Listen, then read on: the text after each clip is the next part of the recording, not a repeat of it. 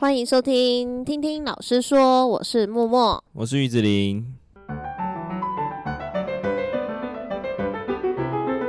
好，这周又到了月底选读的时间。那因为七月份我们好像漏掉了月底说书这个部分，对，所以八月份再赶快把它补回来。那我们其实刚好最近这几集都是接续着。比较跟幼儿儿童有关的一些议题，那我们今天推荐的这本书其实也蛮适合大概从学龄前或者在学龄阶段的孩子就可以开始培养的自主学习的关键能力，还有他们的思考力。那这本书呢，它是日本的作家，他的名字叫做《自主学习：十个培养孩子提高学业品质的超强学习法》。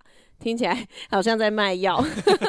对 对，那我们其实也是无意间看到这一本书，那我就大概看了一下，然后诶，看着看着就发现，其实它里面提供的方式真的是还蛮生活上就可以陪着小孩运用的，陪着小孩就是在对话的时候，让他们可以有更多的思考的部分，然后呢，更多同整的能力。对，那我们今天就大概分三个部分来做分享。嗯，对，后面要交给你哦。因为这本书也是默默老师推荐我看的，刚好也成为我们班就是可以当做下学期的读书的、嗯、呃其中一本这样子。嗯嗯、那我觉得这一本书在一开始就讲到一个很酷的东西，他说大部分人都分成三种学习，嗯、一个就是在课堂中啦，嗯、一个就是左耳进右耳出，嗯、这个是。应该我觉得他前面提的都蛮有共鸣的。对，在上课的时候，其实很明显会感受到有些孩子就不在状态内了。对，他可能看着你，但是你可以透过他的眼神知道他没有在听你讲。对，或是他手在动，但是他就是在抄而已，就是没有在动。这个是第二种。嗯，第二种是很专心上课，但是他上课完之后就。没有了，这样子。嗯，就是他很专心上课，然后老师说的笔记他都抄，所以他会有一种认知，觉得自己很认真了。对，或者是他回去，甚至他有读书，嗯、但是他不是我们讲的第三种，随时随地都在学习。对对对，这种人我也不是，我也比较偏第二种、欸。可是第三种人就很酷，他会随时在观察他生活周遭。对，然后去感受到，哎、欸，这件事是很新奇，他是可以学习到的。嗯嗯，就是他的观察力是非常非常丰富的。这件事就是很困难。嗯，所以就像我们走在路上，哪会记得就是刚刚那是什么路，那个路口有什么东西，关键是什么？嗯，这就有点像是侦探吧。侦探好好笑。对，他应该讲的第三种人是，他可能会把。就是课堂上听到的，或者他在各个地方看到的东西，然后在生活中他可以持续把这些东西应用出来，跟去感受吧。他可能会发现说，哎、欸，老师讲好像就是这个现象或什么的那种感觉。他他会很容易内化成自己，然后进到自己脑子的时候会不断的思考，嗯、他看见的所有事情。所以就算他很没有很专注在上课上，他也是用听的，或者他在做自己的事，他有听进去。嗯。他就会进入背，可能背景城市思考，他已经养成这个很好的习惯了。嗯嗯嗯，这真的很难，这真的很难。就他脑袋有一个他的那个，就是背，就是他的，对对对对对，就是他的电路板 是他的电路板跟运行的软体是异于常人的。对对。然后他里面有提到说啊，就是大家应该从小也会有这样的经验，就明明可能老师上课就是讲一样的，然后甚至说你可能也跟。也跟班上的学霸在同一间补习班，但为什么有些人就是学霸，自己可能就不是？对，就是因为背景城市的运用。他说他要更新，有点像 Windows 的那种城市，他要随时更新。可能他在国一的时候有国一的城市。国二的时候，国国二的城市，他要随时更新那个状态。嗯，那可是对于刚刚讲的随时随地在学习的人，他的城市就一直在 update。嗯，他就一直在更新成最棒的，就是最理想的状态。对，但是可能我们那种专注在某一个课堂的时候，在只有在自己专心读书跟专心上课的时候有在运作。嗯，可是对于他们来说，可能他刚下课，他其实就在思考刚刚上课讲了哪些的内容。嗯，他哪些是可以咀嚼到他。自己的可能，他自己的记忆体里面，或者他自己的硬体里面，让他去不断的思考，到最后可能他在某一个阶段的时候，他就可以把它拿出来使用。嗯，这个超难。嗯，其实简单来讲，应该就是融会贯通四个字。对，融会贯通。嗯，而且他是随时随地在做这件事情的。对，所以我们可能很常会觉得，就是不知道大家以前有没有遇过类似的同学，就是他都会跟你讲说：“哦，没有啊，我昨天没有看书。”这种人真的没有看书，对，但是他的脑袋是对对对，他可能没有意会到他随时随地都在看书。对，我个人认为他们这样的想法应该会是，他们这种思维模式应该是符合所有的学习状态。嗯嗯嗯，对，因为要这样思考的人，其实嗯，对于。脑科学来说，等于说他一直在用他的脑，对对对，他等于说就有点像是我们一直在锻炼我们的手部肌肉或脚部肌肉，所以他是可以持续运作的。嗯嗯。但是可能对于大部分的人来说，他们就可能就有点类似于他一直坐在办公桌前。嗯，那他的腿一直坐着的状态，那你要他突然去跑马拉松，哦，那就他就岔赛的。对对对，大概是这样的 概念，就类似那种感觉。对，对好，那针对三大项呢？对，那所以他就提说呢，我们可以怎么去培养我们的思考力？对，就不只是针对小孩哦，其实包括青少年、大人都一样。对，我们可以如何去培养这个思考力，让自己也可以。慢慢优化自己的大脑。对，那我分成三个点。第一个呢，就是随时保持疑问。应该说蛮常见的，但是不太常人会去使用它。就是比如说，他可能讲出，或者比如说某个人讲出一个法规，嗯，然后大家都想说，哦，那就遵守就好了。哦，可是没有人会去反思，哦，比较会去反思，要反思，嗯，对，应应不应该要去配合做？嗯，或是这件事如果大家跟着做了，那我们会造成后续什么影响？嗯嗯，对，像要推动那个什么，忘记了。最近政府不是要推一个网络上的法案吗，然后就一直被批判这样子。嗯，就有点像类似什么网络造谣的那种感觉，他要判罚这样子。对，但是大家就会说，那你的标准在哪里？这时候就就有人会提出疑问，那你提出疑问才是正确的。嗯嗯，对，要所有人都要去质疑说，为什么要做这件事情？对对，做这件事情背后的原因是什么？嗯嗯，那这个法规到底有没有执行的必要跟配合的必要？嗯，就是我们要一直思考的。没错，哎，对，因为我们其实大部分的人啊，都很习惯从众啊。说真的，甚至签约的时候，对，对啊，因为像我们最近经历了一些风暴，就真的发现说，嗯。对一些事情，我们真的是要保持一些疑问，不能不能觉得说啊，以前就是这样，所以我们就继续这样，因为事情不可能永远是一成不变的，因为时空在变，环境在变，人也在变，对啊。甚至有时候会被偷偷的修法，我们也不知道，因为我们没有在关注。嗯，对。对，等我们发现的时候，它已经累积一段时间了，根本改不了了。对，就是毒瘤。嗯、那放在 放在小孩身上的话，其实小孩本身就很喜欢问为什么？为什么？那这个时候，嗯，当然有一些问题你会很难回答啦。但我觉得他们可以提出为什么，都是一件好事，表示他想要知道，表示他想要学习。对啊，那其实现在手机也蛮方便，像我儿子可能也常会问一些你很难回答的事情，对，那我们就可能会一起一起 Google，然后一起一起就是认识，比方说他们之前会问，呃，跟动物有关的吧，嗯，对，那我说真的，我真的不知道，因为我生物也不好。哦，对，对啊，那我们就一起 Google 一下，然后就可以哎，顺便认识一下。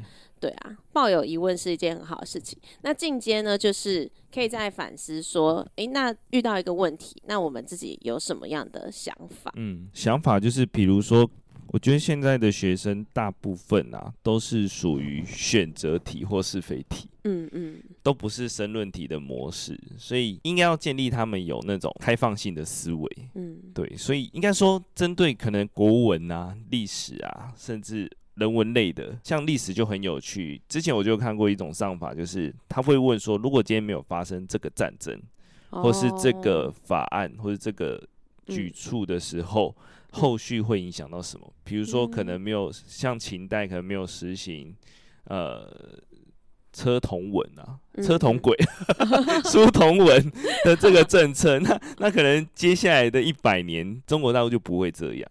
嗯嗯，对，像我最近可能大陆也在吹捧自己啦，嗯、他们就是说，如果没有秦始皇，大陆现在应该会像欧洲那样各国鼎立。哦、嗯，对，应该会类似那种情况，哦、但有好有坏啦，嗯、我觉得。对啊，对啊。对但各国鼎立就是你所用的语言可能就不同，文化不同这样子。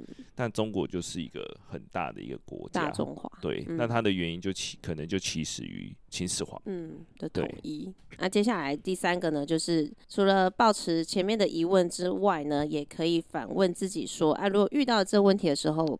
我可以怎么做？就是解决问题的能力。该怎么做真的很难，他没有一个正确答案。但是你一定要思考怎么去做，嗯、或是思考做这件事最坏的结果是什么。嗯，对啊，再去做也可以，就是不要乱搞啊。就是最怕的就是 学生想了一个天马行空，可是 天马行空也是对的啊，他至少有在思考。对，对啊，他至少在这个安全的沙盒里，他可以去 尝试吧，去碰撞看看。就怕就是他什么都不做，然后到最后。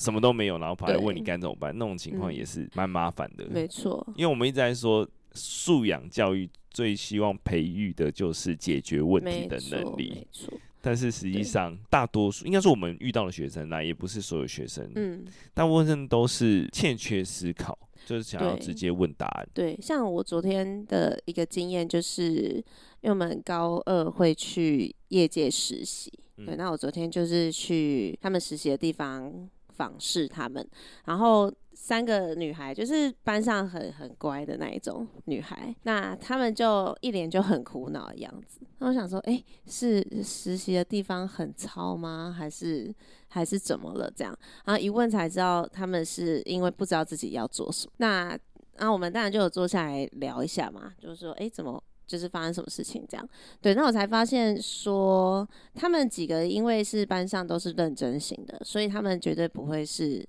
因为摆烂而发生这种事情。嗯，他们是因为太习惯在学校都是老师讲，然后他们做。嗯，老师讲什么，好，那他们做。老师说先这样这样子，再这样，然后他们就照这样的步骤。那到了业界的时候，其实大家都在忙自己的事情，就每个员工自己手上都有自己手。的的分内的工作要做，那当然就不会有人主动去说，哎、欸，那你要先这样做，再这样做，他们就完全不知道自己要做什么，嗯，就很慌。对，所以我其实有跟他们说，就是既然都到业界去实习，那就是你要保持好奇心嘛，你可以主动去看别人在做什么。那我也相信你们，因为还是学生，那些员工们一定会蛮善待你们的。你们有提问，他们应该尽可能都会回答你们。对啊，这其实就是在第一点。就是如果你可以保持疑问，然后你去看那个环境，然后你去观察其他的员工都在做什么，这样反而可以学到东西的就会是你自己。那如果你一直不知道，或是没有没有去提问，一直在等别人告诉你的话，那大概永远都会等不到。对啊。那我想到小编没收工里面就有讲到啊，嗯、就是出社会之后，嗯，没有人理应当要去教你。对，没错没错，因为我们自己。刚开始进到学校第一年新老师的时候，大家也没空教你啊，而且是不是一丢就丢升学班给你？哦，我那时候是啊，我那时候是一进来，然后就被告知说，哦，你是升学班班导。我想，我什么是升学班班导？那我要做什么？对啊，然后真的，一开学的时候，大家都忙自己的班，超忙的，超级忙，然后各种事情直接来。我第一天还迟到，天哪！上班第一天，好扯。因为我预估想说三十分钟会到，就那天遇到开学日，哦、暴雨，对，开学都会。我停到路口，然后还跑进来，还迟到一分钟。哦，哦，还好还好。人生的缺点。对啊，所以这个就是，如果你有习惯，嗯，有这样的一些思考力的话，或许在不同的领域或者是不同的环境下，都可以去学到很多的东西。嗯。好，下一点呢？好，下一点，第二点呢，就是同整要点的能力。那这边的话，其实它比较偏向抽象思考的能力。嗯，对。例如说，嗯、呃，我们可能得知了一个讯息，得知了一很多很多的资讯嘛，因为每天的资讯量其实很大。对。那我们要有能力去把它做一个统整，所以重点到底是什么？对，嗯、就不会很慌乱。通常大部分。高官们 要怎么了？你要讲什么？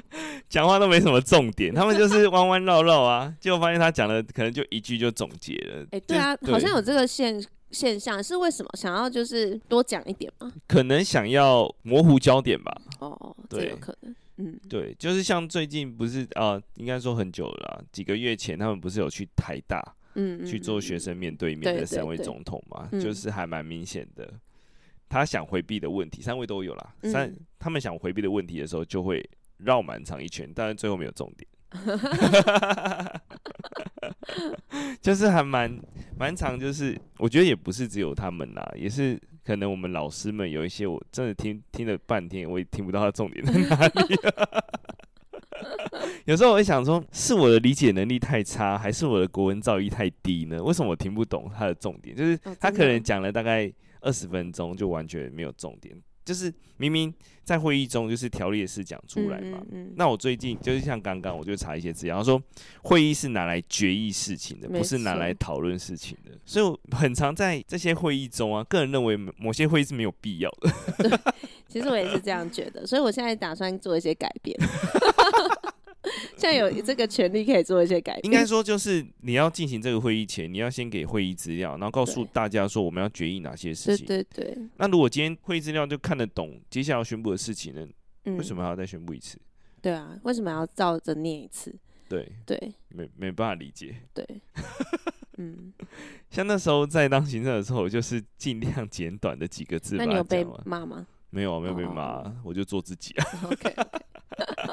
我觉得条列式我要讲什么就讲完，我就结束。而且说真的，一整个学期应该也没这么多会要开，所以我打算浓缩成大概两三次就好，嗯、因为应该只有特定的时间点需要决策一些事情而已吧。对啊，对啊。就是当你要到会议的时候，其实就是要投票表决，就是大家直接投票跟决策时间点等等，对你，你要有这个同整的能力，你不是 抛议题给大家讲，然后东讲西讲到最后，东讲西讲都没有下文啊。对对，最怕就是这种浪费生命的会议，真的。我想我会加油的。有一个大学同学，又怎么？因为每次都自己在旁边偷笑，因为这很好笑，因为那个。同学他每次讲话，嗯，大家都觉得没有重点。但是他是在讲什么？是闲聊还是他是认真的在讲什么？他在陈述一件事情，然后陈述完之后，大家想重点呢？所以呢？他可能把他想讲的事情当做一个故事吧，可是故事有主轴跟他的重点，哦、但我们真的找不到。然后我们同学都就是那种很直来直往，就就真的抓不到。那你们就会说 OK，谢谢。但我没有故意欺负他啦，就是很老实的讲，就是也没有针对性的，我让他对事不对人。但是他每次讲话，大家都放空。对，可是好像这个确实是需要训练的，因为有时候学生他们可能发生一件事情，他们也会想要巨细靡遗的跟你陈述。对，对，但这时候我们其实就可以反问说：所以你想讲的重点是什么？你想让老师帮你的重点在哪里？对，有的时候可以直接。针对问题，对，因为老师的时间要对五十个，哎，没办法。可能他想讲笑话啦，但是笑话有时候也没有点，蛮好笑的，就会看到他们。他们有时候可能只是去倒回收的时候被骂，嗯、但是他们就要从他们先就是在第一关学生检查的那个 part 开始讲、啊。对对对对对对。我后来想说，哎，被骂又不会痛，没关系啦。但是有的人不是这样想啦，真的。对，可能可以给他解释一下。对，再来就是举一反三的能力吧。对，对举例除了就是能够统整重点之外，你要怎么让这个你统整出来的重点让别人可以快速理解？那你可能就需要举例让。条列式的举例，或者是用譬喻的方式去让他人理解。嗯，就是刚刚讲的是抽象嘛，嗯、现在就是把它具体化，让他可以更清楚的知道你想表示的东西，嗯，跟他接近的思维是什么，嗯、就是他可能在他生活中有遭遇过的，嗯，他就可以借此去推论。对对对对，他推论的结果，嗯，嗯最常就是嗯，可能在数学上吧，嗯，可能你就要举一些生活上的例子。这个可能可以这样想，那推论到我们数学上该怎么讲？这样子，通常我觉得生活上案例真的好少。没有，我有想到一个，就是如果用在学业上面的话，其实我觉得这个是还蛮重要的一点。就我们可能一整天下来，你会上七堂课，对，那有时候可能那天真的比较累，就是排课都是主科的课。对，那回到家之后，或者是说放学之后，你要怎么再去复习你今天所学的东西？那就会变成你不是再把老师写的再写一遍，或者是全部再读一遍，应该是说针对老师今天讲的，你要去统整出今天的重点是什么。那你自己有没有办法在可能类似举出相同的例子等等？对，那如果我不知道放在数学上呢，就是他可能就要自己再去演算类似的题型，类似题型，或者是自己创出题目，自己反问自己，嗯，这个题目的要说的主轴是什么，然后可以举出另外一个类题嘛？对，然后另外还有就是，应该也大家也会有这个经验，就是当你可以把你今天上的内容再把自己变成老师再讲一次的时候，那就表示说，哎，你你今天学的东西在你的大脑里面，它已经内化成你的你的能力了，所以你有办法用自己的话语再把它举例跟讲出重点，那就是有把今天的重点学进去了。嗯嗯，具体的还蛮蛮重要的，就是他应该要做出，他可以应该说他已经在反思了，他已经找到重点了，那他可以讲出来，也是一个能力。嗯嗯，他可以告诉大家的时候，也是个能力。对，对，嗯嗯，好，然后再来第三个呢，就是最后的阶段，那可以用什么样的思考力去优化你的大脑呢？我觉得这里就是比较创意的感觉。嗯，嗯，第一个就是怎么做才有趣？嗯，你要做这件事情，你要持续性的，嗯，把它完成，你就要找到一个能够吸引自己的点。嗯嗯嗯，对，就是个人认为，比如说，呃，健身啊。那你健身一定会到后面一定会很无趣嘛？嗯、那你可能就是要一直挑战新的东西，对对对，或是有新的目标，对，可能是新的动作，或者是新的重量，嗯、或是什么的，嗯、让你的健身可以持之以恒。嗯、就是你要找到那个很有趣的点，嗯，比如说像前几集太阳饼爸爸讲的，就是爬山，嗯，它也是一个挑战啊，他可能接下来挑战下一座山，下一座山，嗯、对他来说，他才会持之以恒去。爬山嘛，嗯，这是个很有趣的事情。嗯嗯、你要找到那个点，要一直思考说，比如说我可能在影印，影印这个动作可能就这样。嗯、那你可能想说，我可能会换个方向测试影印机啊，或是什么的，嗯、把它玩坏啊？不是，这什么例子？因为我在书里面有看到影印，那你要怎么做影印才会有趣？嗯，对，你要怎么？使用这样子，比如说可能找到影印机的哪一面是它输出那一面，嗯、那我在下次可能一两次的时候就可以用这个方式，哦、或是用机器的直接的一些、啊，他说里面的一些功能就可以直接操作。其实影印机也蛮复杂的，嗯嗯，对，我们很常看到一些老师不会用，对啊，但我们绝对不会救他。你今天也是负能量蛮多的哦。那你自己有没有什么？就是有趣的吗？对啊，打球吧，因为打球就蛮有趣的。哦、你可能打完这颗球，想说，哎、欸，为什么打出来的方向跟力道跟自己想的不一样？怎么去优化你的球技？后来发现，可能就只是手指而已。哦，就是那种很细微的，的哦、就是手指用力的时候，你可能用力的方式不一样，会让你打出来强度不一样，而不是手臂挥的多大力。哦，真的哦。对，哦、有时候要看一些视频。之前讲之前讲的开车也是啊，你怎么让他开的很稳也是，哦、真的。我每次看讲到开车，就觉得怎么有人这样开车，好可怕哦，不敢载你。有被你再过一次？哦，那应该是还好，还好啦。好好笑。像昨天过马路也是啊，过马路不是说要让吗？我在那边等了好几台车，没有人要让。你这时候拿起手机假装录影，他们就会停下来。哦，有道理。因为我有看过，有因为他是说这样子做的人，人行穿越道就算没有红绿灯，应该是行人先过。嗯嗯。对，我在学校前面的那个，没有人要让，没有让。因为我上次看到，就是有一个爸爸带小孩过马路，然后小孩走在前面。他就是在后面全程录影，真的、哦？对，就是在后面，然后全程录他女儿过马路，然后看有没有人让他嘛？还是？我觉得可能那个时候也是发生那个莫名被碾毙的那个车祸案件，嗯、就是他明明就是在过马路，对，但是却莫名被碾毙的那个新闻，对，所以那阵子我觉得有些家长都会蛮提心吊胆，因为毕竟小孩的身形就这么小，对，嗯，真的很恐怖哎、欸，真的。而且小孩子遇到大卡车那种，绝对是完全看不到，看不到，因为对他们来说身高差吧，嗯，还有速度，嗯，因为转弯就有那个 A 柱死角。对啊，对啊。所以开车的人一定要摆头，拜托你的头会动，啊，稍微移动一下身体嘛。